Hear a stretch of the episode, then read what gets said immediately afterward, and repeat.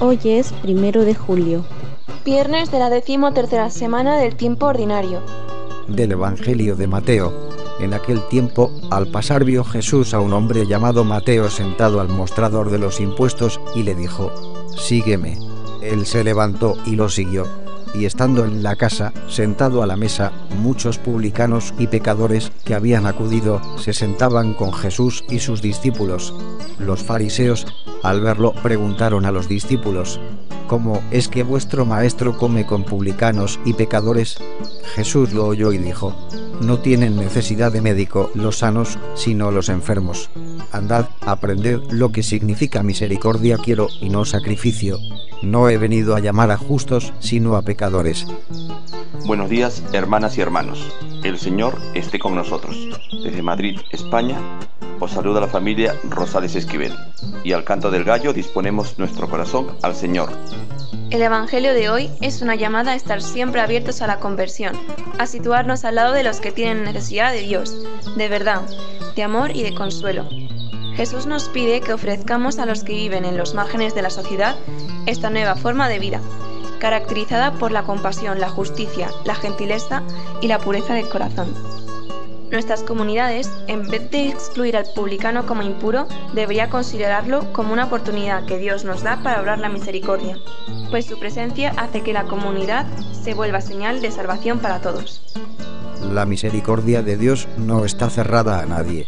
Dios quiere la salvación de todos y en cada momento de la vida resuena su llamada. Ven conmigo. ¿Qué y cómo les respondemos?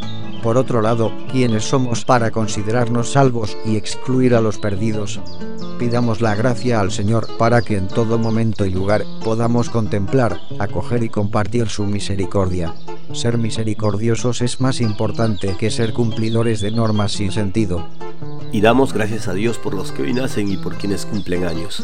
De modo especial por Rosalía Esquivel Méndez. Lluvia de bendiciones para ella y su familia. Pedimos también por la salud de todos los que están enfermos, especialmente por quienes se han encomendado a nuestra oración, por Adela Bustamante, viuda de Raime, Cristina Vázquez Aguilar, Sandra Chupingawa Paima, Luzgarda Huamanca Puena, Diana Gallo Castro, Alfredo Dávila Cubas, y Jazmín Leslie Bartar Torjet. Que el Señor les dé la fortaleza, el consuelo y la salud que necesitan. Y hagamos oración por todos los difuntos. De modo especial por Oraldo Reategui Segura, al cumplirse un año de su partida a la casa del Padre. Que descansen en paz y que Dios consuele a sus familiares y amigos. Gracias porque solo tú eres capaz de ver más allá de mis limitaciones y de mis pecados Gracias por llamarme para estar a tu lado como compañero y amigo. Gracias por contar conmigo y por depositar toda tu confianza. Gracias por hacerme sentir eslabón de una cadena. Gracias por hacerme descubrir que he sido creado para esta gran misión. Y recibimos la bendición del Padre Sergio Requena desde la parroquia Nuestra Señora de la Paz en Madrid, España. Que la bendición de Dios, que es amor y misericordia para todos, descienda y os acompañe siempre.